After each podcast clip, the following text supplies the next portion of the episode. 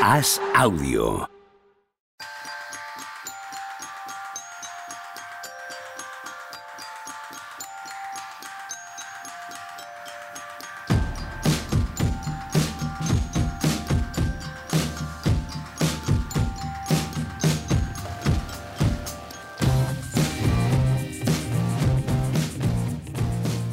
Hola, ¿qué tal? Hoy estamos a jueves 28 de abril del año 2022. Mira, está, aunque no lo podéis ver, esto, un profesional como Juan Marrubio no lo sabe, pero claro, esto es un podcast, no se ve el vídeo. Todos estos gestos que estás haciendo, lo hago a los ti, está no a la viendo gente. El, el oyente. Sí, pero, pero si quieres que tenga algún efecto, eh, ha- habrá que explicarle. Llevas debajo de la sudadera ¿no? Un- una camiseta de los Lakers que ondeas al viento con orgullo. Es que Nos falta saber el por qué. Nos falta saber el por qué ondeas, ondeas me con orgullo arriba. algo de los Lakers hoy. Me he venido arriba, estaba como desanimado y ha sido empezar a grabar y me he venido arriba. Me he acordado de. Porque todas las noticias, además de los Lakers, son tan edificantes y tan bonitas que no, tengo, ¿Verdad? no veo el momento de que empiece la próxima temporada. Hola Juanma, ¿cómo estás? Muy bien. Hola Tony, ¿cómo estás? Muy bien. ¿Tú también? ¿Te llevas de los Raptors? ¿Puedes llevar la camiseta de los No, no, Raptors? no, no. sudadera? Hoy, hoy voy. Pla- Planeta, Planeta. NBA, Planeta. NBA, Planeta NBA. Bueno, yo voy en pijama. Eh, y Javier Machicado está muriendo, que lo sepáis. O desnudo, que porque que no lo sepan los cámara. oyentes. Bueno, él ha apagado la cámara, así que puede ser ambas. Puede ser que esté muriéndose desnudo. Pues vístete, Javi, que no hay que morirse, no hay que morirse desnudo, coño. Sí, da igual. Que Una vez que te mueres ya pero igual. dejas una imagen ahí un poco. No daré pistas, dice Javier Machicado. Por cierto, me ha confesado antes de empezar a grabar que quería empezar a grabar para olvidarse de nosotros, ¿vale? Y, quedarse esta hora sin escucharnos. Ya vemos que no, ya vemos que ahí sigue mandando mensajitos. Eh, queríamos hablar de todo lo que ha pasado, os va a sorprender esto, de todo lo que ha pasado en esta semana de la NBA y de lo que va a pasar hoy, sobre todo en el partido de Filadelfia, que nos parece el más dramático de todos ellos. Pero Tony Vidal ha dicho, sí, hombre, pero que no se escapen de repartir hostias los Atlanta Hawks y los Chicago Bulls, ¿no? Hombre, si cerramos temporada, algo de casito habrá que hacerles, que algo han hecho para no estar ahí. Correcto, sí, sí. Me parece. Lo que pasa es que me- me- los Chicago Bulls han sido esta noche, pero los Atlanta Hawks me parece ya de la prehistoria cuando quedaron eliminados, ¿no? Hace 48 horas. Buah, ya ni me acuerdo. Bueno, hay una, pues mira, hay un, para darle un, poco, un gancho un poco más de actualidad, ha circulado una, Era broma. Es actualidad, ¿eh? Que los Atlanta Hawks No, coño, pero es, pero es verdad que es de antes de ayer, joder. Entonces te queda- es cierto que ahora te queda a mí, no sé si igual es que hablamos ayer en Pepe Diario de ellos, pero a mí me queda ya tal. Te queda lejos. Sí, pero ha, ha salido un artículo bastante feo en The Athletic en el que culpan a, no sé si habéis visto, a Cam Reddish. Sí. Sí, sí, sí. Y es un poco como, bueno, Lo de Can Redis es esa escena, esa escena pasa en la lista de Schindler. Creo que lo he contado más veces. En la lista de Schindler hay un momento en el que están allí eh, los judíos tal y se calienta un jefe nazi y porque alguien, alguien ha hecho algo mal, ¿no? ¿Y quién ha sido? ¿Quién ha sido? Y nadie dice nada. Entonces allí cayó. Entonces saca una pistola y se carga uno. Y cuando se carga uno, dice que ¿quién ha sido? Se adelanta un niño y dice yo lo sé. Y dice ¿quién? Y dice ese. que, que habían matado. Sí, Pues sí, un sí. poco lo de Can Redis, el echar la culpa a Can Redis de lo que ha pasado en Atlanta este año, ¿no? muy feo de los despachos de los Hawks salir ahora con eso, ¿eh? porque aparte es que lo has traspasado en febrero, joder. No, a Macmillan también le sacuden bien, ¿eh? Sí, Ahí, bueno, Macmillan, que fue el ejecutor de la gran remontada el año pasado. Que eso también lo leí yo. sí. Claro, Eh, pues eso. es que fue así. Es que Claro, es- es- totalmente que es así, por supuesto. Si yo solo os doy la razón. Solo os pongo hechos y os doy la razón. El, el- lo de Cam Reddish es que el récord era 15-19, creo, con él o algo así, y sin él era 28-20.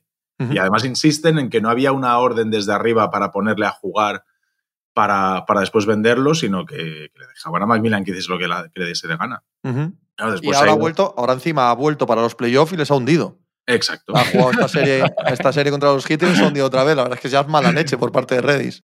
qué Es, cabrón. es una situación complicada la de los Hawks, ¿eh? Porque te pones a mucho. mirar y dices, ¿quién es intocable? ¿Quién no es intocable? ¿Quién, ¿Quién es un jugador atractivo en el mercado y quién no lo es? No tienen a nadie. Realmente tú te pones a mirar y dices, este equipo, ¿a quién de verdad? O sea, ¿quién puedes vender a su supuesto nive- mejor nivel o por encima de él? Por potencial y por todas estas cosas. Hunter quizás el único. Hunter, Hunter. Pero es que es, Hunter. es el que les falta por renovar, justo. Claro, es que A Hunter todos los demás ya les no han pagado. O sea, Hunter puede tener valor antes de renovarle. Esto es un poco lo de John Collins. Bueno, John Collins es un jugador completamente diferente, pero claro, a John Collins ya le han renovado. Entonces, ya no es la idea hipotética de John Collins y su contrato, es que tienes que comerte esa renovación. si la quieres. Entonces ya es una cosa demasiado concreta como para tener ilusión de que alguien se la quede porque sí. Es que el problema, Tony, que le decía era Pepe, que lo hablábamos en Pepe Diario, es que ellos, el equipo ya era el año pasado. Todas estas dudas se supone que las resolvieron el año pasado. Entonces ha pasado un año y en lugar de, de crecer a partir de ahí, se asentaron, pagaron todo lo que tenían que pagar, pusieron la cosa en el carril y la cosa ha salido del carril y estás un año después diciendo, pero si teníamos un equipo estupendo, ¿dónde está? Y no, y no está. Sí, eh, lo, que estáis diciendo, las para mí la, la, palabra clave son las dudas, de que pensábamos que se habían resuelto y que ya estaba todo encarrilado y este es el proyecto, ahora hay que retocarlo, ahora decir, ostras, ahora no sé si el entrenador me vale, si el segunda, si Hunter realmente no sabemos lo que es. Hunter hace muy buen último partido, pero los primeros partidos de la serie es como si estoy yo allí. Eh, no hace falta hablar de John Collins, que es el segundo tío que más cobra, no, el tío que más cobra hasta que se active el contrato nuevo de Trae Young. Eh, Bogdanovich tampoco tienes claro. O sea, sí, sabes lo que es, pero ha hecho una temporada muy irregular y sabes que tienes problemas defensivos. Es que están siempre lesionados los tres que has dicho. Nunca están al 100% físicamente ninguno de los tres que has dicho. Pero creo que la clave de ese equipo es saber quién es Trae Young. ¿eh? Eh, Hombre, yo, sabe exactamente quién es Trae Young. Exacta y totalmente quién es, Trae Young. ¿Es Bill o es Luka Doncic? Pues ninguno de los dos. Pues yo creo que, de los pues dos. yo creo que qué perfil de jugador. Hacia, hacia Estrellón que de verdad te lleva el equipo donde mm. sea y puedes poner montar un proyecto alrededor de él. Pues Pero eso, no hay más. Eso no hay más. eso no puede ser un debate. Perdona, sigue, Juanma. No, no, no. Iba a decir solo que yo creo que no es un top 4, top 5 de la NBA, como igual si es Doncic, o un top 7, pero no es tan malo como ha parecido en esta eliminatoria. Yo creo que es al que menos hay que culparle todo. Lo que pasa es que es verdad que él no tiene ese, ese nivel último de lo que decíamos también de Durant y tal, de las estrellas que a pesar de todo rinden, pues a él se la ha llevado por delante la eliminatoria, pero yo creo que yo sí que creo que se ve bastante claro quién es Trae Es que si no es quién es Trae igual acaban por detrás de los Knicks. ¿eh? Yo es que, a ver, creo, que hay muchos matices que aportar a, este debate. Primero, es, es, que eso no puede ser debatible hoy, eh, quizá en dos años, pero hoy no puede ser debatible. Hoy Trey Young es la gran estrella de este equipo sobre la que se construye alrededor y punto. No hay más. Un anotador compulsivo, un problema en defensa y ya está. Y a partir de ahí tienes que ejecutar lo que te dé la gana alrededor de esa idea. Eso no significa que va a ser un top 3 o un candidato a MVP. Bueno, es que eso es que solo hay cuatro al año, ¿vale? O sea, no, no hay más. Entonces, tú no puedes tener a Trey Young de complemento. Hoy, dentro de dos años no tengo ni idea, pero hoy lo único que puedes hacer es construir un equipo alrededor de él. Si además ya le has pagado, ya le has dado la extensión máxima, ya no, no puede haber ninguna duda al respecto en, en Atlanta al respecto. Otra cosa es qué clase de jugador es esa mega estrella sobre la que estás construyendo. Esta serie en concreto frente a Miami, desde mi punto de vista al menos, lo que indica es que todo lo que hay alrededor no te vale para Trey Young. Pero no que Trey Young no siga siendo un jugador que pueda anotar a discreción desde donde le dé la gana. Simplemente tienes que tener un equipo diferente. Porque contra una defensa como esta y con unos compañeros absolutamente inútiles en casi todo lo que tiene que ver con la creación de juego, es muy fácil defenderle. Pero eso ya lo sabíamos desde el mismo día en que lo draftean. ¿eh? Pero, yo pongo Bradley Bill, ¿eh? O sea, pongo un jugador de, ahí, o sea, un anotador compulsivo, eh, un tío que tenemos dudas si puede estar de primera espada, si tienes que jugar con él uno A y uno B en lugar de primera y segunda. O sea, yo no creo que haya dudas con Bradley Bill tampoco. Yo no creo que nadie considere a Bradley Bill el, punto central, el punto central de una franquicia jamás. Jamás. Ah, exacto, pues, pues yo creo que para mí, para mí, esto es. Yo el año que viene voy a mirar muy de cerca a Trae Young porque sí que me parece, o sea, que tú acabes, que tú, que tú sueltes la perlita que, soltaste al principio y que llegue el momento de playoff y que en primera ronda tú hagas 30 asistencias, 30 pérdidas, 22 eh, tiros de campo con 7 de 38 en triples, o sea, esos números para Trae Young, que son las dos cosas que mejor hace, anotar, anotar de tres y asistir y tal, que acabes esa serie así, aunque sabemos que el de enfrente es el equipo ideal para que tú hagas eso, bueno, significa que a ti te falta, todavía te falta calle para, para de verdad poder pensar lo que tú te crees que eres, que es un jugador en el que debería debatir, debería estar en el debate del MVP, en el debate, no, no candidatos, sino estar en el debate. Esos jugadores del, del 4 al 8, por decirlo de alguna manera, que decimos, bueno, pues como hemos dicho a Booker este año, como hemos dicho a, a Tatum, como el año pasado podíamos decir de Lillard, o sea, este tipo de jugadores que sabemos que no lo va a ganar, pero que sí que dices, pero ojo que este, como aguante este mes un poco más o lo que sea, yo el año que viene sí que creo que atrae, y aunque hay que ponerle la lupa encima y decir, bueno, a ver, este. Sí, hombre. Pero el año que viene y dentro de dos puede ser, pero este no. O sea, este verano es, imposible que ese debate exista siquiera en Atlanta. Es que. Ah, no, no, yo no hablo de traspasarlo, ¿eh? No, hombre, no. Si yo tampoco hablo de traspasarlo. Estoy hablando casi de, de una sensación filosófica de qué equipo es. Pues es el equipo en el que hay que construir alrededor de Trey Young Sí, sí, para sí, que sí, Trey sí, Young sí. brille. Porque Sí, yo, eso sí. no, igual no coincidís conmigo, pero creo que todos estos números en esta serie de Trey Young tienen mucho más que ver con Atlanta Hawks que con Trey Young. y O sea, tiene mucho más que ver con la ab- absurdez de plantilla que se ha presentado en esta serie, creo. Con la defensa de Miami. Con, Pero la defensa de Miami puede ser así Sí, gracias a que Atlanta es así. Si, Sí, sí, en gran si tú haces dobles defensas todo el rato a Trey Young y cada vez que mueve eh, Atlanta anota, no pueden hacer esta defensa que le han hecho. Está claro. Y, y con. Y tiene que. A ver, yo, yo es que ha- hace un año, o, no- o menos de un año, claro, que vamos descabalgados de calendarios, hizo los playoffs que hizo Trae Young, ¿sabes? Yo no creo que sea peor ahora que eso. Y es verdad que le criticamos mucho lo que dijo al principio de temporada, y eso fue una cagada. Y es verdad que, que él ha estado mal y ha estado peor de lo que habría que exigirle y que evidentemente no está en el techo ese de estrellas, que pase lo que pase, por mucho que haga, hasta acaban haciendo 28-7-7 y le tienes que arrancar de otros lados.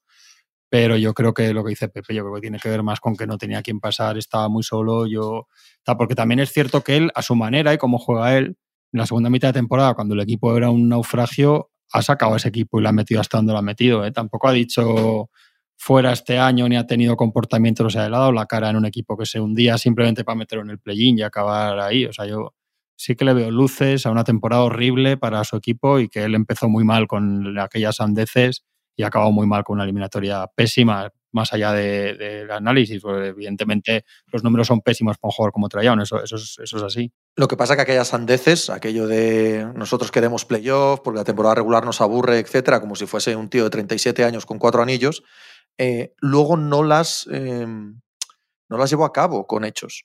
O sea, él sí fue, él al, menos sí que ha sido un jugador muy comprometido en pista y ha hecho una buena temporada regular, en mi opinión.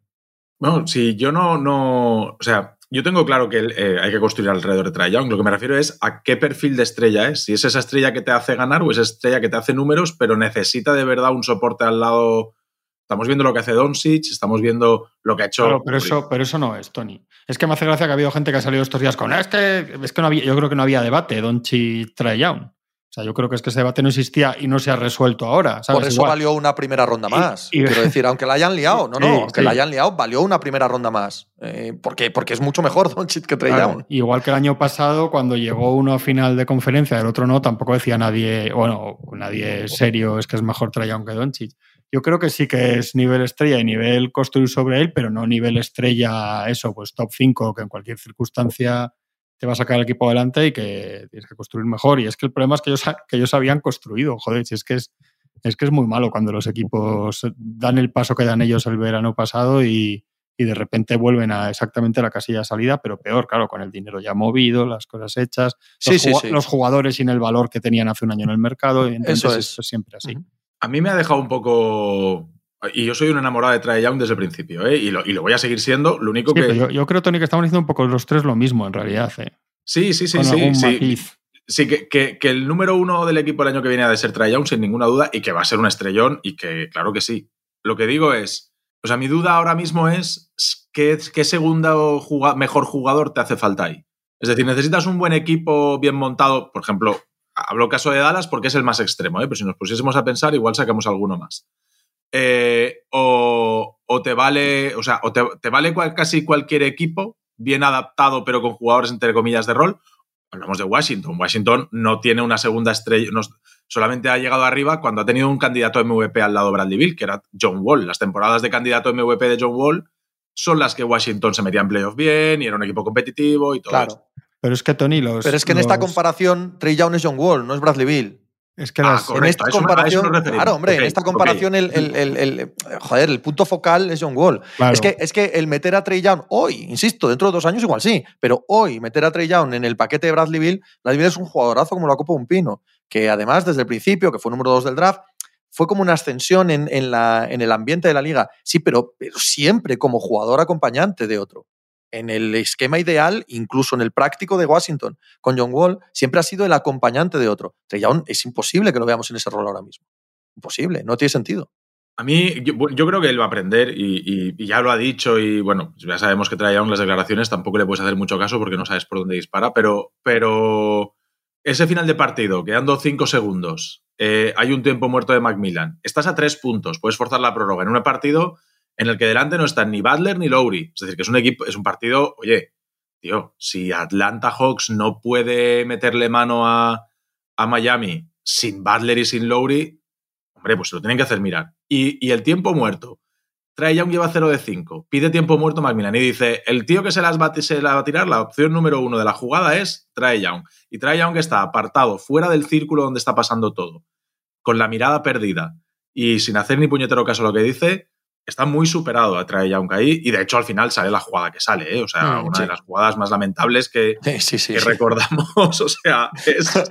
Claro, pero es que te estás jugando que si tú metes ese triple, te fuerzas la prórroga y si ganas ese partido, aunque sea con un churro en el último momento, te vas a tu casa a jugar. Yo no sé lo de Lowry para Butler y lo de Butler si era solamente ese partido, si, si dos días después iban a estar bien 100%, no lo sé. Pero te vas a tu casa con la eliminatoria 3-2 y vete tú a saber cómo están Butler y Lowry para el sexto partido. Y, y él está totalmente desconectado del partido y de la serie. Está en su casa pensando qué tiene que hacer para el año que viene. Y bueno, son cosas que, que creo que sí que marcan un poco.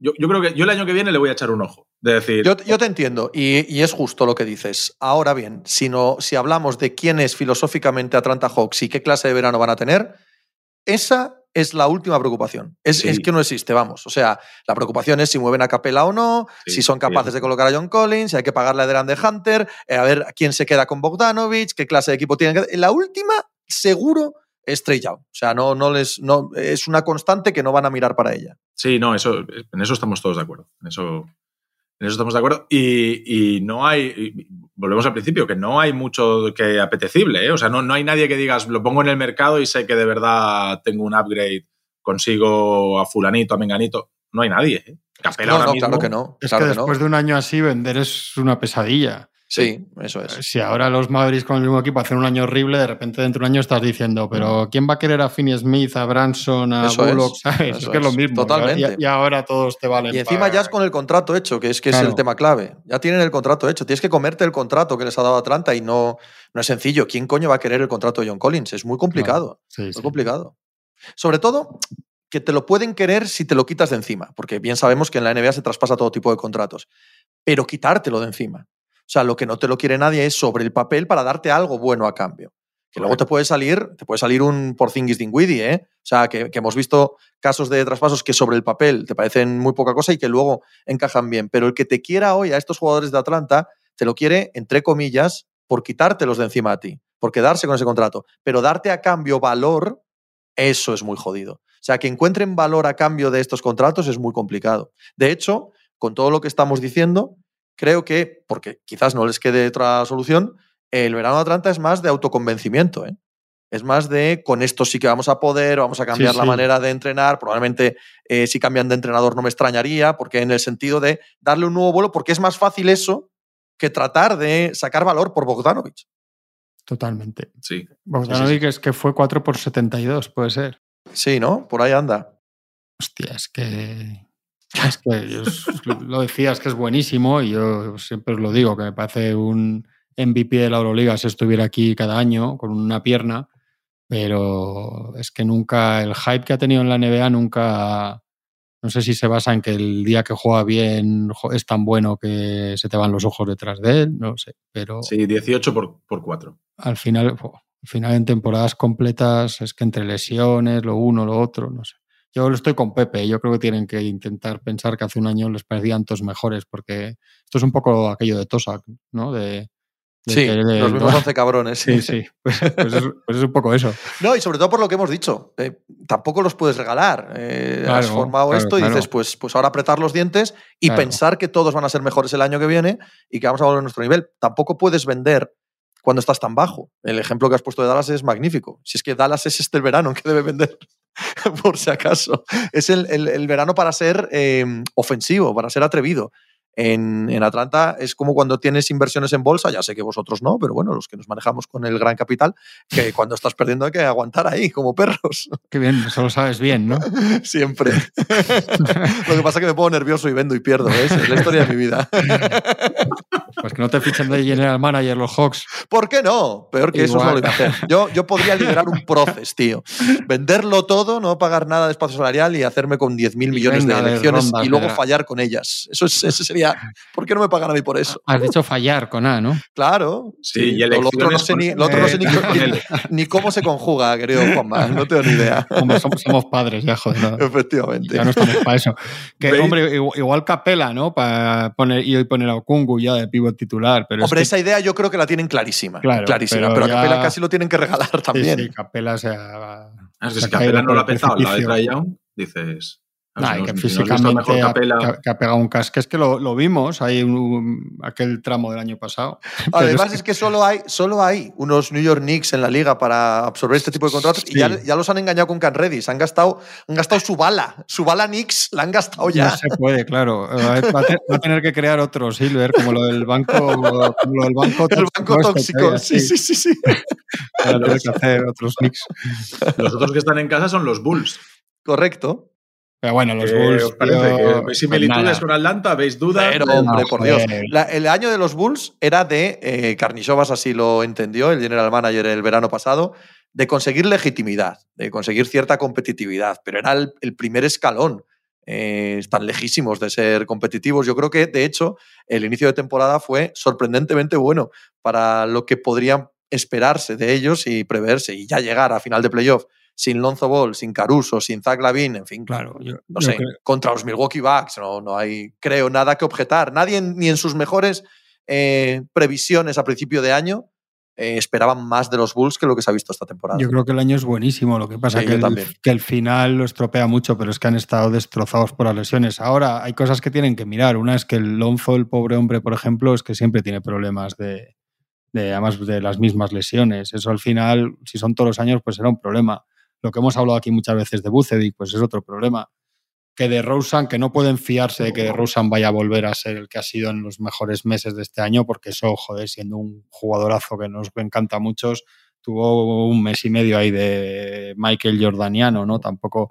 Entonces, un poco todo igual era más de lo que, de lo que eran realmente. Realmente, quiero decir, ni cuando eran líderes del este y jugaban de maravilla y estaban a tope, ninguno nadie decía que fueran a ser luego de los cuatro aspirantes del este, ¿no? Pero, pero tampoco lo que ha sido el final, es que realmente han llegado sin Lavín, sin Caruso, sin Lonzo, ha sido un desastre. Pero yo creo, a mí, a mí me da pena lo de Lonzo, ¿eh? porque siempre es el mismo ciclo, ¿verdad? Mejora, Sí, sí. mejor, mejora el tiro con respecto al año anterior y la mecánica y tal, juega de maravilla, el equipo es mucho mejor cuando está él, bla, bla, bla, bla, pum, menisco, no sé qué, tobillo, tal, todo todos los años. Ese ciclo es parecido al de Ricky, ¿eh? Ricky también tiene temporadas que le- poco a poco va mejorando, va mejorando. Llega un momento de, oh, qué bien está Ricky, jolín, que de verdad, qué, qué cómodo, qué a gusto se le ve. Y en ese momento en el que está, no suele tardar mucho a tener alguna lesión medio grave. Medio grave de, sacarla, de sacarle un mes, un mes y medio, dos meses de, ritmo competitivo y después vuelve a arrancar otra vez. Otra vez, empieza a subir, pum, pum, pum, el equipo mejor, el a gusto, cuando él está en pista es una maravilla, ta, ta, ta, ta, ta, pum, otra vez una lesión. Y a Alonso le pasa, le pasa algo parecido. Aquí la papeleta está eh, renovar a Lavín este verano, Y, y el dinero que te va a pedir, ¿eh? claro. Y yo no lo tengo tan claro. Yo no lo tengo tan claro que, que- que se lo pagaría. Fíjate lo que te digo. Otro al- a la franquicia tóxica, hay que ponerle nombre. Otro ahí. No, pero este no hace falta traspasarlo, simplemente no dárselo, ¿no? Este, este de entrada puedes aguantarte las ganas. Pero este se te puede ir gratis. Sí. Sí, ¿no? Es tío. que y- me, me he metido en Spotrack y ahora que sí, que sí, es agente libre, ¿no? Sí, Sí. pero sin restricción. Sí, sí, claro. Zach Lavin, a estas alturas de su carrera, ¿qué restricción va a tener? No, me refiero que no tiene, no tiene ninguna player option ni ninguna team option ni nada, nada, nada. Es agente libre del todo. Sí, sí. Claro, en Spotrack que no, sí. no, no. Pero, hombre, este ya ha pasado sus años de contrato rookie y demás, es normal Sí, sí, que, sí, que sí, sea sí, agente sí. libre. Eh, pues, pues es un dilema, ¿eh? Es Hombre, un dilema porque no sabes ¿En lo que serio? puede- Sí, sí. Y no sabes, con a se ha quedado un año de 22, que es la gran duda que resulta que no hemos visto, hemos visto que en playoff este chico sabe jugar al poste y que mete puntos jugando al poste ni más ni menos que contra Anteto y contra Brook López, ¿eh? no, contra, no contra dos Marías, contra dos tíos grandes, eh, dominadores Sí, de la sí, zona, eh, tal. Y Es resulta que libre, ¿eh, dan balones al poste, este chico mete puntos. Porque después de la temporada que hemos visto, podíamos tener dudas. Porque parece que este chico solamente sabía hacer pick and pop. Y yo creo que aquí lo tienen todo más o menos claro. La duda es Zaclavín y en cuanto Joder, tengan a Zaclavín... Dicho, dicho, dicho que yo eh, tendría miedo de pagarle, también digo que estoy seguro que le van a pagar. Hombre, O sea, ya te lo digo que yo. estoy, estoy Sí, seguro que le van a pagar lo que pida, no, no tengo ninguna duda. Es que este es el Eh, dilema de la NBA actual con los salarios. Son jugadores que, que son muy valiosos, pero no tanto como eso, pero son más valiosos que no tenerlos. Entonces al final les pagas máximos a jugadores que no valen. Y, y la gente, y esto yo lo noto mucho, acaba midiendo muchas veces a los jugadores por contratos. Entonces te dicen, es que tienen no sé cuántos contratos máximos. Y tú dices, pero es que el contrato máximo de Kevin Durant o de LeBron o de tal no es igual que el de el otro, aunque sea la misma cantidad en el banco, ¿sabes? No, cuando salen a jugar, lo que pasa es que no se mide, de- es que la BIM va a acabar cobrando 15 millones más de lo que debería para que fuera un gran contrato para los Bulls, pero se lo van a dar, ¿a que sí se lo van a dar. Es que si no, es un lío gordo para ellos. Y les falta un poco de jugadores de contratos medios y medios bajos. Sea, jugadores de rotación, eh, les hace falta un pivot reserva sí o sí. O sea, no puede ser que tu pivot reserva, ser, que tu reserva sea Tony Bradley. Eh, el, la- la ep- el tramo de temporada en el que Busevich se lesionó, aquello era infumable. Sí. Está bien que puedas jugar pequeño, pero, pero necesitas ahí un tío mínimo, un, un mínimo de uno Kongu, ¿vale? De un 6-10, una cosa así, que te pueda hacer el rol, que te cierre el rebote, que te intimide algo, porque es que cuando no estaba cuando no estaba Busevich, había veces que parecía que Caruso era el 5. O sea, es que, es que el que defendía el pivote era, era un jugador exterior 100%. Y, un poco más de rotación. Hace falta también ver qué pasa con Kobe White. Eh, a Dosumno ya se lo han encontrado. Ya, ya tienen otro jugador ahí. Pero sí que creo que jugadores de séptimo, octavo, noveno jugador eh, les hace falta algo más. Porque es que si no va a pasar otra temporada igual. Que van a fundir a, a DeRozan, va a llegar a playoff tostadísimo y, y, no te, y te falta después algo detrás para, para sostener al equipo. Lo de las lesiones, que es un run run que sí que tenemos, porque la verdad es que ha sido un poco llamativo. Cuando te vas a ver las, las yo sigo una cuenta en Twitter, no me preguntéis ahora el nombre porque soy un desastre para esas cosas, pero, pero hay un tío que saca eh, las lesiones y el impacto de la importancia de las lesiones y tal, y hace una gráfica mensual. Y Jeff Stotts. no es un. algo así como One Injury, no sé qué, o algo así. Es, es un genérico, no es un nombre de, de un tío. Y Miami Heat está justo en el centro del gráfico. Ni para arriba, ni para abajo, ni para la derecha, ni para la izquierda. Justo en el centro de la NBA, en cuanto. No, Miami Heat no, perdón. Chicago Bulls. Justo en el centro del gráfico de. No es ni de los que más, ni de los que menos, ni de los que más partidos, ni de los que menos, ni de los que más importancia, ni de los que menos. O sea, que creo que no debe ser una excusa para. Porque te pones a mirar y los jugadores buenos, es decir, Lavin ha jugado mucho, Busevich ha jugado, DeRozan ha jugado un montón. eh, o sea, al final te pones a mirar y, claro, te quedas con Lavin y Lonzo y el tramo que se ha perdido Caruso, pero después Pero los ¿no, te parece, ¿No te parece que para este equipo la presencia de Alonso Ball es crucial? Sí, pero. Pero, Jolín. No, a mí me parece mucho más crucial? relevante. Di, di. Hay 15 días sin Lonzo ni Caruso que les meten 140 puntos. Sí, sí, a, sí, a sí, mí me pero- parece una cosa increíble. ¿eh? Pero si quitas a DeRozan, o cuando, ha estado, o cuando no ha estado. Busevich, Lo que pasa es que también se les han concentrado mucho como al final, ¿no? más allá del número de partidos totales lesionados y todo eso, no sé, a mí sí me da la sensación que Ah, Es cierto que en la estructura y en la manera de jugar hay jugadores que son clave, pero, pero si te planteas realmente dices, a ver, prefiero que se lesione Lonzo o de Rosen. Pues joder, yo lo tengo claro que prefiero que se lesione. evidentemente, pero si se te lesiona, o sea, que es que no es un equipo en el que tengamos eh, los escalones tan meridianos, tampoco porque es un gran equipo, ¿sabes? No es un gran equipo, no se les puede juzgar exactamente igual que si, no sé, que si se lesiona Steve Curry a, a Golden State Warriors, evidentemente, porque no aspiran a lo mismo, exactamente a lo mismo, pero que en un equipo más coral las lesiones se notan más, porque de- dependes de muchas más personas, dependes de muchos más jugadores, y en concreto, la fortaleza de Chicago, que ha sido la defensa exterior, en mi punto de vista, la ausencia de Alonso Ball, tanto ahí como en la distribución de balón, bueno, a mí, a mí la verdad que al ojo, no sé en la estadística, pero al ojo sí que me da un equipo muy diferente cuando está y cuando no está. Sí, sí, sí, sí, sí, sí, ya te digo que al, al ojo es esa la sensación. Después los números dicen otra cosa. Pero yo creo que esto, si tú tienes un base malo, generador, un malo, hablamos de nivel NBA, ¿eh? o sea, un jugador Sí, secundario, un DJ Agustín, por decirlo de alguna manera, ¿vale? Un, un base que cuando, que cuando Lonzo no está, pues jolín, sigas teniendo ahí un tío que te sigue sosteniendo el equipo, que, que, que joder, DJ Agustín era el segundo mejor jugador de, de un equipo de playoff del este hace dos, tres temporadas. Entonces, me parece que es más problema porque detrás es que ya no hay nada, detrás ya hay un Kobe White que es lo que es, detrás hay Javontes Green eh, y, y, ya está. Realmente después es que ya no hay Troy sí, Brown, pues... eh, Matt Thomas, o sea, después es el abismo. Creo que si tú pones ahí una rotación sólida, pues bueno, cuando te pierde estos jugadores de, del segundo escalón, que no es ninguna de las tres estrellas, entre comillas, pero sí que es un jugador importante, es más fácil de sostener. Pues para mí a la larga, o sea, para mí es más, va a ser más problema, pues mucho más peligroso lo que hablábamos del contrato de Lavín y que Rosen va a empezar con 33 años la temporada que viene. Parece peor sí, sí. eso porque lo otro parece más ma manejable en los márgenes, pero ahí es donde al final se pueden acabar pillando. De todas maneras, yo, el... lo que hizo Carnisovas el año pasado, que es eh, cambiar el chip de equipo que pululaba por la zona baja y que no sabía si era carne o pescado, a mira, no seremos un gran equipo, pero sí vamos a ser un equipo competitivo, eh, digno, profesional, de pelear partidos cada noche.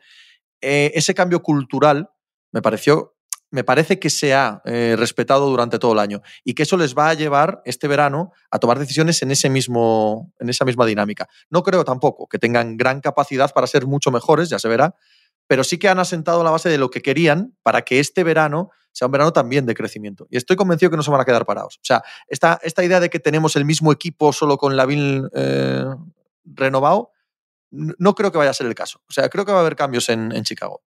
Sí, yo estoy contigo. Y a este equipo, el, el típico perfil, mira, hablábamos de Capela, ¿Vale? Hablábamos de Capela. Es cierto que con Capela tienes que cambiar cosas, el pop ya no lo puedes hacer, siempre tienes que acabar en, en el rol, pero ese perfil de pivot defensivo de Miles Turner, que tampoco sabemos ahora mismo si está en el mercado. No así, en el así como tenemos a los New York Knicks para recibir a todos los malos contratos, tenemos a todos claro. los equipos buscando a Miles Turner. va, a ser, va, va, va, a tener mejor contrato que Shaquille O'Neal, el tío, lo va a querer no, toda la vida. Me refiero al, al pivot defensivo. Sí, sí. Se entiende perfectamente. La única posibilidad Poetel, Poetel, no por ejemplo. Poetel es... a este equipo le da vida. O sea, Mm. Poetel a este equipo, un tío que, te, que, sea duro ahí abajo, mm. que te coja rebotes, que molesten los tiros, que todo ese tipo de cosas, a este equipo le da vida. Sí, sí. Un poquito de defensa interior. Esto es y... lo que venía la gente a escuchar hablar en plenos playoffs. De sí, sí, sí, claro, efectivamente. Poeltel a los Bulls. Poeltel a los Bulls. Oye, hablemos de los tres clasificados ya para semifinales de conferencia, que pasan por ser los tres grandes favoritos al anillo ahora mismo, ¿no? Phoenix, eh, Milwaukee y Boston. Y los Warriors están clasificados. No, Phoenix cuatro. No, no, Warriors. He dicho Warriors. Phoenix, ah. pero quería decir Warriors, evidentemente. Bueno, y Phoenix yo creo que está al nivel de los otros tres también. ¿No crees bueno, que están un puntito por encima estos tres ahora mismo de Phoenix? Yo creo que cuando... Puntín, ¿eh? Nada, nada serio, pero un puntín. Yo creo que cuando vuelva ahora Booker, que vuelve ya, no, que ahí van a estar. Otra cosa, luego ya entre ellos, pero yo creo que son los que el campeón sale de esos cuatro, ¿no? ¿Juega, esta claro noche? Ya. ¿Juega esta noche Booker? Parece que sí, sí. ¿no? Bueno, no, no, sabe, no, no está pero, claro. Uh... Hablaban de sexto o séptimo. Y casi seguro que séptimo. Yo creo que el séptimo sí hay juega seguro y, y hoy si fueran perdiendo 3-2 jugaría. Sí, correcto. No, da la sensación. Pues yo, si tienen pensado, a ver, esto es meterme en un charco ridículo, que es el de, el de la medicina y el de la fisiología y, y del de desconocimiento absoluto, pero si tienen decidido que lo juega el séptimo, pase lo que pase, si él se siente para jugar, que juegue hoy. hoy, hoy algo tendría que estar en cancha, porque el partido de vuelta de una lesión en playoff suele ser el partido del óxido, suele ser el partido en el que las cosas no acaban de funcionar del todo bien. Para el propio jugador, ¿eh? no para el equipo. Entonces, no digo ni que sea titular, ni que juegue 40 minutos, pero que, tocase balón y, se pegase un poco con los Pelicans, igual no era malo hoy. A mí, ahora mismo, de todo esto que habéis nombrado, eh, Suns me deja dudas, Warriors ayer dejó dudas, eh, Milwaukee, Middleton, eh, se ha dicho que es más seria la lesión que de lo que parecía en un principio, es decir, que, que si vuelve va a volver tarde, si vuelve, el único que me deja muy pocas dudas, o ninguna, es, es Boston. ¿eh? Yo a los Suns, aunque llegue Booker, sigo. Sí que es cierto que en el último partido de Suns cambia ya la rotación. Juega minutada eh, Chris Paul, creo que acaba jugando 38 minutos. Juega minutada Michael Bridges, que menudo partido hace Michael Bridges. Brutal. Brutal, brutal. Mm. El partido de Michael Bridges es una barbaridad. Totalmente. Y Aiton juega también mucho eh, y al final rotan a todos porque hay problema de personal y todos rotan, hay problemas de personales de Jay Crowder y rotan todos con los minutos de Crowder. Pero ya a Monty Williams se le ha pasado la tontería de meter la segunda unidad entera y ha dicho, espera, espera, espera, que nos estamos jugando un quinto partido y el que tiene factor cancha y gana el quinto partido, eh, creo que Quique García lo, lo tuiteó el otro día, creo que es un 84, un 85% de, Claro. de porcentaje de, de victoria. Así que se dejó de movidas y Monte Williams dejó, espérate, espérate. La hora, el, el- la exigencia que le están pidiendo, que le está demandando esta serie a Chris Paul, vamos a ver en qué momento pasa factura, si la pasa, que igual no. Pero igual nos acordamos en finales de conferencia y decimos, ay, es que claro, lo que se le pidió a Chris Paul en primera ronda, Sí, al sí. final, o sea, ahora mismo ya están, ya están jugando con demasiados factores de riesgo como para que no nos acordemos de esto. Y no son solo los minutos, que por cierto, está manteniéndolos a raya todo lo que puede, todo lo que puede Monty Williams, ¿vale? Está, eh, yo creo que mide cada segundo de, de los que juega Chris Paul y si puede rebajarle un minuto más y jugar 38, medio 39, y está como forzando la máquina ahí, pero ya no son solo los minutos, sino lo que tiene que aguantar de Alvarado, de Herb Jones, esos minutos. O sea, la exigencia física de esta serie para Chris Paul es eh, mayúscula, Juanma. Totalmente. De todas formas, hombre, yo es que creo que para mí, con lo que decía Tony, para mí el favorito ahora mismo número uno es Boston Celtics. Para mí también, sí. por juego y porque es el que no ha tenido todavía ningún, ningún percance ni desgracia ni nada. El otro que no ha tenido es Curry, o sea, los Warriors que lo traían por Curry. Pero de los Suns, a mí, que esto también se lo decía ayer a Pepe en Pepe Diario, sin embargo, el partido me parece muy positivo. ¿eh? Me parece un partido en el que puedes acabar eh, convirtiéndote en los Utah Jazz de los últimos años, digamos, en una cosa muy chula pero sin fuste. Y yo creo que hacen un partido yendo 2-2 con el vértigo de irte, eh, con el- la presión en jugadores que además son jóvenes de irte a de, de poder cagarla gravemente en una temporada de tantas victorias. Y creo que hacen un partido de equipo muy serio, sin Booker, sabiendo lo que tienen que hacer, apretando. Cuando aprieta, cuando recorta Nueva Orleans entre el tercer y el último cuarto, tampoco se asustan. Yo, a mí me dejó muy buenas sensaciones. Yo es el tipo de partidos que se acaban siendo campeones, nadie se va a acordar, pero tienen muchísimo valor en, en este equipo eh, para igual para incluso para, para años venideros para años venideros a mí me a mí me yo que estaba también mosca me me demostraron muchas cosas buenas en ese partido Porque Michael se lleva todos los focos con toda la razón del mundo. Es un partido en el que. eh, ¿Cómo era la estadística? Defiende 17 tiros y solo Mm. le anotan 3 en todo el partido. Él anota eh, 17. No, él tira, Tira 17, veces a 17. canasta, Uf. anota 14 y se lleva todos los focos con razón. Pero el partido, siendo tan tenso en la situación en la que estaba, el partido de DeAndre Ayton, creo que también merece ser subrayado. ¿eh? Ahí cuando sí. van desapareciendo todos los demás, eh, lo de Crowder, lo de la segunda unidad que decía Tony antes, etcétera, eh, la, eh, la aparición tranquila y sensata de Ayton a mí también me significa muchas cosas. A mí es que es un jugador que me gusta mucho. Me pasaron los datos de, de Michael Bridges y es 0 de 2 eh, de Bonte Graham delante de Michael Bridges, Balanchunas 1 de 1, Brandon Ingram 1 de 5 y McCollum 1 de 9. Para que nos demos cuenta. Está el partido ahí, está el partido Sí, ahí. sí, pero sí, es que luego además, es que luego además es él el que da el paso adelante en la anotación, en, en el otro lado. Claro, sumar las dos cosas, eso te lo dan cuatro tíos en toda la liga. Sí, no, no, el partido de Michael Bridges es, es de verdad de, de- pues, pues si le tienes que poner la pasta este verano, que no lo sé. Hombre, totalmente. Este se saca un contratazo. Este, este es un jugador ya.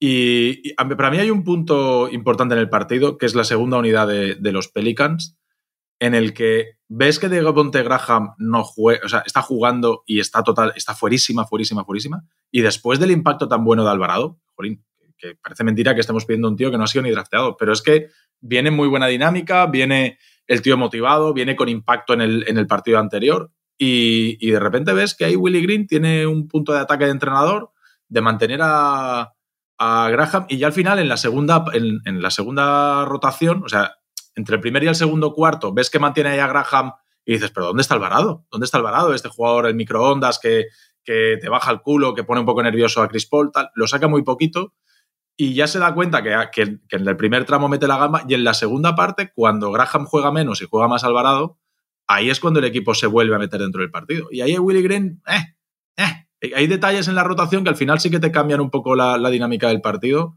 y ahí, ahí, ahí patinó, patinó un poco Willy Green. A mí, eh, desde el punto de vista de Suns, que estén sudando tanto para ganar, la, para ganar esta eliminatoria y que estén necesitando tanto, me deja un poco. a mí me, genera dudas. ¿eh? Sé que está sin Booker, pero. Y que es muy mal matchup, ¿eh? Es muy mal matchup para ellos, en mi, en mi punto de vista. ¿Por qué, Pepe? Tengo la sensación de que un equipo que viene en tanto crecimiento desde la última parte de la temporada, desde la segunda parte de la temporada, y que tiene esa anotación exterior con esa defensa sobre el puesto de base, si le sumas a la ausencia de Booker, obliga tanto físicamente a Chris Paul ¿vale? Tanto en ataque como en defensa, que minimiza las virtudes de Fénix. Fénix juega mejor cuanto más espacio le dejan a, a Chris Paul. ¿Sabes? Un equipo como Dallas, que tiene un base tan, tan, tan dominante, pero que, al que le pueden tirar un defensor que no es Chris Paul, creo que es mejor para Fénix que un equipo como este, que puede lanzarle perros de presa continuada y que tienen esa anotación exterior que tienen, que obliga a todo, no es solo un jugador al que tienen que defender, tienen que defender exteriormente a todos. Y eso también le obliga a Chris Paul a mucha movilidad. Creo que la clave siempre con Fénix ahora mismo es Chris Paul, siempre, y todo lo que exija físicamente a Chris Paul es muy mal emparejamiento para ellos. Es que yo creo que, que, lo vimos, lo hicieron los Warriors en Navidad, tirándole a Draymond Green sobre Chris Paul. Claro. Eh, lo hemos visto en algún momento más de la temporada echándole Totalmente. un grande. Y aquí, claro, le están echando a Herb Jones, que ahí os tengo que dar las gracias. Que vosotros, yo, he visto, yo había visto un poco en, en, temporada regular a los Pelicans. Hasta que no empiezan a ganar partidos los había visto muy poquito. Y, y, y todo el año, Juanma y tú, Herb Jones, Herb Jones, Herb Jones. Y, claro, cuando me pongo a ver, este chico es, es, es una maravilla, ¿eh? Ha llegado para quedarse y es, y es uno de esos jugadores eh, que desde la defensa cualquier equipo campeón quiere. ¿eh? Aquí está el gurú dándonos la razón en algo, Juanma. ¿Qué te parece? Joder, a ver Qué si maravilla, la gente- tío. O sea, A ver si la gente ahora nos, nos, per- nos perdona ya. Ahora que Joder. estamos en el estamos bando. dando, vueltas, estamos dando vueltas aquí muy agradablemente sobre estos temas muy estupendos, cuando probablemente el mayor cataclismo de la historia de la NBA está a dos partidos vista. y todavía no hemos hablado de ello. Yo por un lado pensaba que digo, es que es imposible, ¿no? Y, y tengo un poco la sensación de que esperamos tanto el partido esta noche que igual es el día que, que le cuadra, que le amanece así a Harden y tal, y ganan de 16 y, y se nos baja, se nos hace una Bueno, cosa no va a ser Harden. Fíjate lo que te digo, no, no conozco el futuro, pero Ya, Harden no, creo que sea. Pero, pero Pues pues, yo creo es que que si no es Harden, no es, como- ¿eh? Eso te iba a decir, como no sea Harden, sea por el feo. Pero al mismo tiempo veía hablando esta noche en la comparecencia, le veía la cara a Doc Rivers y digo, hostia, que van a perder Está 4-3. acojonadísimo. Está Está esos ojos. acojonadísimo. Tiene ojos de aterrorizado, ¿eh? Totalmente, totalmente. qué mal, ¿eh? Cuando ves un tío así, dices, madre mía, madre mía, qué pánico, se le nota en la mirada. Es que es un papelón el que tienen, ¿eh? Objetivamente. Sí, Y, tío. y es difícil de solucionar, ¿eh? Es difícil de solucionar porque tú los partidos que has ganado los has ganado con unas condiciones que ya no tienes. Ya es con un Embiid dominando la zona. Y ahora mismo Embiid... Las zonas, si me las permites, zonas, el matiz. correcto, correcto. Yo Y ahora resulta Tony. que en ataque a Embiid le tiran el 2 contra 1, esté donde esté. Esté donde esté, le tiran el 2 contra 1. Por lo tanto, tiene que sacarse la bola de encima rápido. Y eh, cuando está atacando Filadelfia, Embiid ya no es ese jugador que abría los codos, sacaba el culo dentro de la zona y se iba para arriba con tres tíos colgados. Ahora se le nota que, que hay un punto de miedo a que le peguen un garrotazo y le acaben de destrozar el dedo. Que además lo van a hacer, por cierto. Sí, y no claro. me parece mal. Entiendo que es deporte y entiendo que es deporte de alta competición. Y así es la vida. Todo lo que hacen los Raptors cada vez que coge el balón en biz es atacar ahí. Y así es la vida, tío. Lo siento mucho. ¿no? Y que si pasan, se lo van a encontrar con Miami. Si es que es así. Si es que van Bueno, a- es que está lesionado, entonces igual también él juega la sensación, si él sabe que esto de una manera o de otra, si no se acaba ahora, se acaba después, o sea que el anillo pues tiene que ser también muy feo para él. De todas formas, es que, se lo decía ayer a Pepe, Tony, si yo es que creo que, que aunque el séptimo sea en Filadelfia, el partido de los Sixers es hoy, ¿eh? Yo creo que como no ganen hoy, yo es que el séptimo, entre la presión que van a tener, la gente allí conociendo a la gente de Filadelfia, cómo van a estar los ánimos, y luego un tema que hemos hablado aquí muchas veces, si esperan a Harden, Harden viene con tres días ahora y el séptimo es en 48 horas. Esto es jueves, sábado, ¿eh? Como Harden no, no chufle hoy, eh, pasado mañana... ¿Por qué iba a chuflar Harden? O sea, que hemos visto, ¿qué hemos visto en los últimos O sea, meses? que- Pepe, que- ¿por qué? Porque si no, vas a Toronto seguro. Si pero, no es joder, 3-4. pero, pero, pero no, o sea, puede haber otro escenario. no hemos que- visto nunca No, jamás remontar un 3-0, pues nos Claro, agarramos pero- algo. Pero puede haber otro escenario en el que Harden es normalito con sus 18 puntos, su poco tiro, su poca presencia y tal, y por lo que sea, Filadelfia gana este partido. Un partidazo de Maxi, eh, Embiid está lesionado, pero encuentra la manera de, de focalizarse en los tiros libres, lo que tú quieras. Y físicamente eh, defienden y los otros no meten una. ¿Hay algún que otro escenario en el que eso es más plausible que un Harden que domine este partido? Porque eso sí que es, o sea, tiene que salir de la nada. Y que supongo que puede pasar, porque ya no, pero tiene que salir de la absoluta nada. pero he Además, visto jugar a Harden últimamente. no puede. O sea, es, es puede vol- terrible. puede volver Bramblito hoy, ¿no? No lo sé. No lo sé, no tengo ni idea. Creo que sí, que él Sí, dijo, vuelve Van Vliet o no. cuando, cuando se perdió el quinto dijo que, que ese no lo jugaba, pero que day to day y que a ver el sexto. Es que si pierden hoy, al séptimo va a ir Rives del revés, Embiid, Con gastroenteritis. Embiid mentalmente del revés y con la mano fastidiada. Y Harden. Nah, Harden ni se entera que es el séptimo. Harden nunca No sabe. responde esos días y no encima no va a sabe ser si es el séptimo. Encima, a mitad de primer cuarto, el Cristo que puede haber en el pabellón en Filadelfia y sabemos que lo- los tres personajes de los que hablamos no responden bien a estas cosas. Es que soy... Eh, tiene- Embiid un poco más, si no estuviera lesionado. Sí, no, Pero los otros dos no son capaces. Los otros dos no no- son capaces. De hecho, Doc Rivers, con las declaraciones de esta semana, nos ha mostrado que ya no está siendo capaz. O sea, nos ha mostrado esto de decir, oye, sí, me han remontado 3-3 a 1, pero en todos eh, hubo cosas peores que el entrenador, ¿eh? En todos hubo cosas que eran muy superiores al entrenador. O sea, ya te está demostrando que no puede con esto, sin más. Harden lo ha demostrado durante toda su carrera y estos últimos dos meses en concreto es que, por favor, o sea, el Harden de estas eliminatorias es un jugador no menor, es un jugador apestoso. Apestoso para, para, para, para lo que ha sido y, y verle ahí tirado en medio de la cancha sin hacer nada, ni en ataque ni en defensa. Es Pero entonces, terrible. ¿qué son? Entonces, ¿qué son? Ni Ann, ni Daniel Green, ni Tobias Harris. Maxi y Tobias Harris. son los Maxi, porque- y Tobias. Sí, bueno. bueno. pero puede suceder. Son, es un equipo de NBA. O sea, puede pasar, puede enzoquetarse Toronto y no meter un Sí, tiro desde por eso, fuera. por Yo eso, creo- por eso, puede suceder, sí. pero imaginar que van a ser hoy 42 puntos de Harden, Pues algo tiene que ser. pues, pues, pues claro que puede. El, el muchacho puede, pero, pero eh, hay que echarle mucha imaginación para que este Harden sea ese hoy, ¿no? Os, os doy el dato de. Porque lo has comentado tú bien, Pepe, de decir, bueno, pues Embiid a través de tiros libres. Embiid ha tirado 11 tiros libres el primer partido, 14 el segundo, Sí. pero en el tercero lanza 9, en el cuarto lanza 9 y en el quinto lanza 6. Sí, hombre, y lo normal es que no lanzase ninguno hoy porque le da miedo ir a la zona con el dedo como lo tiene. O sea, Si lo normal sería eso, pero es que está en contra de la espada y la pared. Yo me imagino más un heroico eh, Joel Embiid arrancándose a mordiscos el dedo para tirar el último tiro libre que, que a James Harden decidiendo este partido. Que dicho esto, grabado como está, saliendo cuando va a estar y, y viendo el partido esta noche, es- estoy escupiendo al cielo, ya lo sé, pero la sensación que me da Sí. la sensación que me da de Harden es de displicencia absoluta. O sea, de, de que no, le, no va con él esto. Pero si hasta lo ha dicho en, en declaraciones. Que Bueno, por una eh, vez quiere que el equipo tire de él, que no quiere estar tirando el equipo todo el rato. Él siempre habla, él siempre habla así, eso a mí es una de las cosas que me saca de quicio él, nunca sale ahí ante un micrófono, siempre sale un poco así tapadito, como parece, como con la actitud esta de por si pasa lo malo que no parezca que tal, siempre está muy pendiente de eso. Es que tiene pinta, porque si piensas han perdido dos, o sea, la, la inercia después de jugar muy bien dos partidos, el tercero lo ganan pero de puto milagro, el cuarto ya juegan peor y el quinto los abrasan, entonces es que la, la inercia, lo normal es, es que lo normal es que hoy siendo en Toronto, ganar a Toronto viendo los últimos partidos, los tres casi. Pero claro, es que yo, es que yo creo que si hoy gana Toronto, gana el séptimo. Es que van a llegar como aviones estos. Es que a los Raptors si ganan hoy, los metes, lo que querrían es meterse en el avión, irse a Filadelfia y según aterrizan, jugar el séptimo. Y los otros no van a querer ni salir a jugar. Es durísimo eso.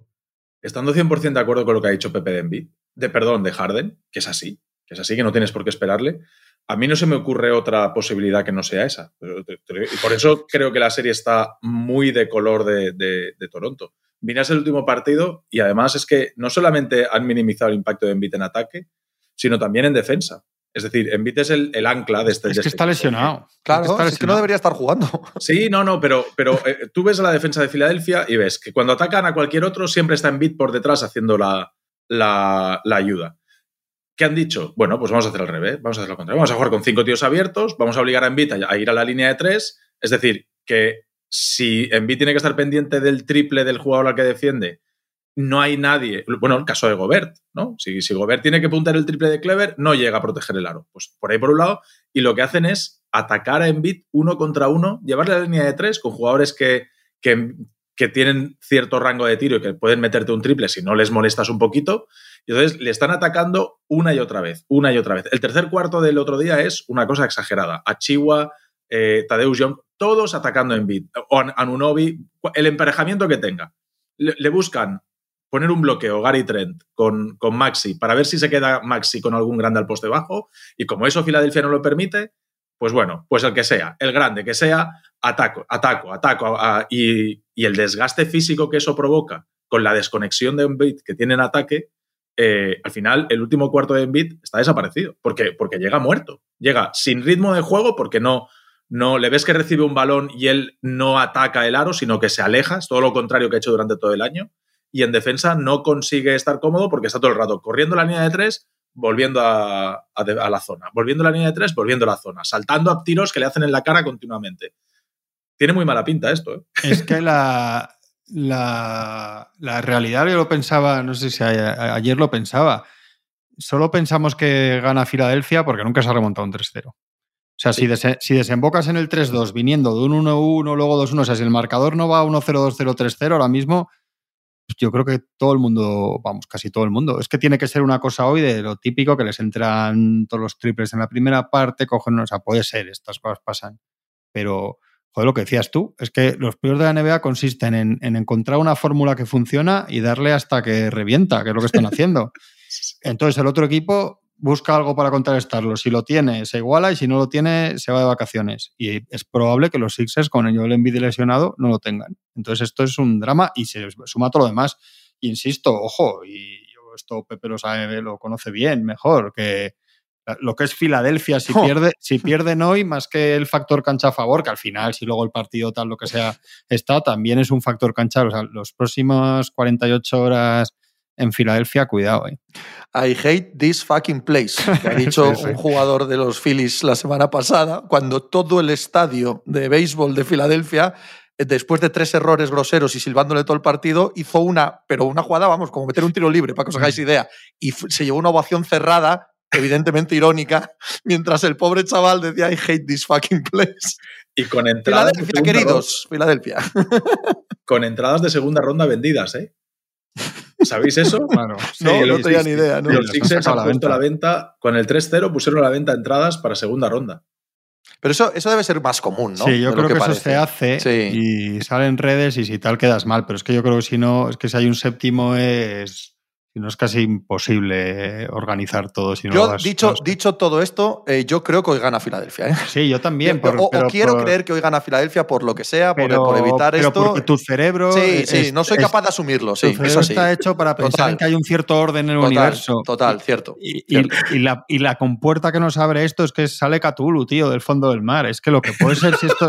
es que si a estos tíos le remontan un 3-0, es que con, en Filadelfia, con Embiid, con Harden, con Harden y con Doc Rivers, es que ni. Sí, sí, Lovecraft, Lovecraft haría, haría, historia con Doc Rivers y en, las este de la locura. en las montañas de la locura. No hay ni Lakers ni Nets, ni, la bendición. es que es verdad. La bendición para los Lakers y para, los, y para los Nets va a ser. Es la verdad. Estamos en un año en que dos de las mayores catástrofes que, recordamos, que son los Nets y los Lakers, es que esta sería mayor. van a superar. Es que sería mayor. Es que esta sería mayor, tío. Hostia, es que esta sería mayor. Si les remontan, si le remontan, hacemos monográfico el lunes, ¿eh? o sea, esto que lo sepa la gente. Si le remontan, nos conectamos en cuanto acabe el séptimo y hacemos. no, el tema del traspaso Harden Simon, si le remontan, es una cosa. Win, ¿no? Aquello era un win-win. Sí, yo creo que de alguna manera al final será un partido después que dice, bueno, tal, pues ganaron 38 puntos de maxi o alguna cosa, tal. Es que no puede ser. Pero al mismo tiempo, si pienso, si me dices en pureza. 2 de 27 en triples de los Raptors, por cualquier pijada, algo así, algo así, algo así. Tiene que ser, tío. Yo estoy con Juanma, ¿eh? De la única cosa que me hace no tener claro que ganan los tu Raptors. Tu cerebro cree que hay unos límites. 100% de acuerdo. 100% de acuerdo. la, razón humana concibe el universo con unos límites. Para acabar, hay también un Jazz Mavericks hoy, pero es como que nos, nos suena raro. Dice, ¿por qué? ¿Esto no, no, no se había acabado ya? ¿Por qué, ¿Por qué siguen jugando? Me parece casi imposible que gane hoy Utah Jazz. A mí ¿no? también. Incluso Totalmente. en casa. Sí, sí, sí. Con Doncic La no, con La sensación de superioridad es tan abrumadora. Eh, estos también han tenido su dosis ya de silbidos en casa, de partido absolutamente destrozado, de peleas de ellos en el, en el corrillo de tiempos muertos. Ya lo han tenido todo. Yo creo que ya son un cadáver andante. Están deseando el 1-2-3 Cancún y, y carretera. Sí, sí, sí, sí. sí. Porque además en este caso es 1-2-3 Cancún y no volver a veros nunca más.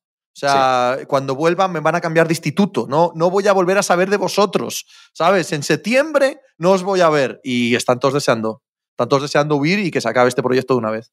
Entrenador y todo, ¿eh? Todo. Sí, sí, esto, esto es el fin absoluto de, Y- de y este do- proyecto. Y Donovan Mitchell, por ser ellos quienes se van. y Donovan Mitchell animando, yo creo, fuertemente a Filadelfia, porque yo creo que él va a querer que haya mucho jaleo y mucho ruido con su situación, pero como, como palmen los Sixers, Donovan Mitchell, la gente va a decir, pero tú quién eres, muchacho. Amén. Es que no vales ni para ser la gran catástrofe. No, que me ir, no que te vales ni para ser el gran, el gran inútil del año. Joder, no, no estás ni en el podio, colega. no están ni en el podio de los grandes, de los grandes fracasos de la temporada. Porque otro día hay que hablar de lo de los 247 millones que le van a dar a, a Kyrie Irving los Nets al final. Esta es- Quizás otra. Hombre, ya lo dijo. Estoy ya, he, he venido aquí con Kevin Durant A para dirigir arreglar esto. A dirigir esta planta. A dirigir esto. Y lo están haciendo, y lo están haciendo. No hay Exacto. más que ver los resultados.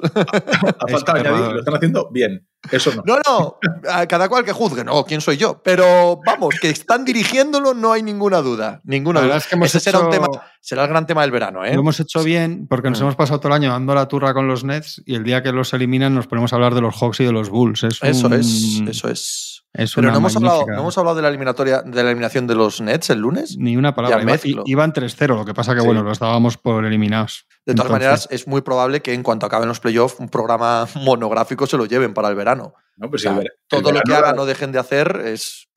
Hay cuatro Sí, hombre, es que- monográficos en Es verano. que el tema de hemos es muy nombrado gordo de verdad. eh, Es, Es muy gordo. muy gordo, muy y lo, gordo. y lo último, y todo lo último de Simmons es muy gordo. Esto de que ni estuviera en el banquillo el último día, diga que es que es la cabeza que le afecta a la espalda, lo otro.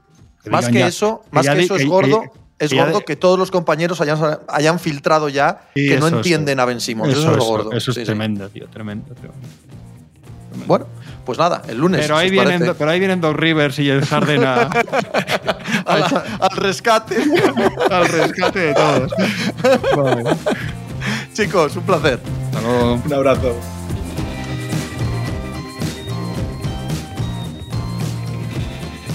Pues muchas gracias por habernos acompañado en NBA Mínimo de Veterano. Muchas gracias por haber escuchado este podcast que es original de As Audio con la producción de Javier Machicado y la realización de Vicente Zamora. Síguenos en redes sociales arroba asaudio para no perderte nada y recuerda que puedes escucharnos en la sección de podcast de as.com, en la aplicación del diario As o en tu plataforma de audio preferida. Un saludo de Pepe Rodríguez con la compañía de Tony Vidal y Juan Marrubio desde la redacción del diario As.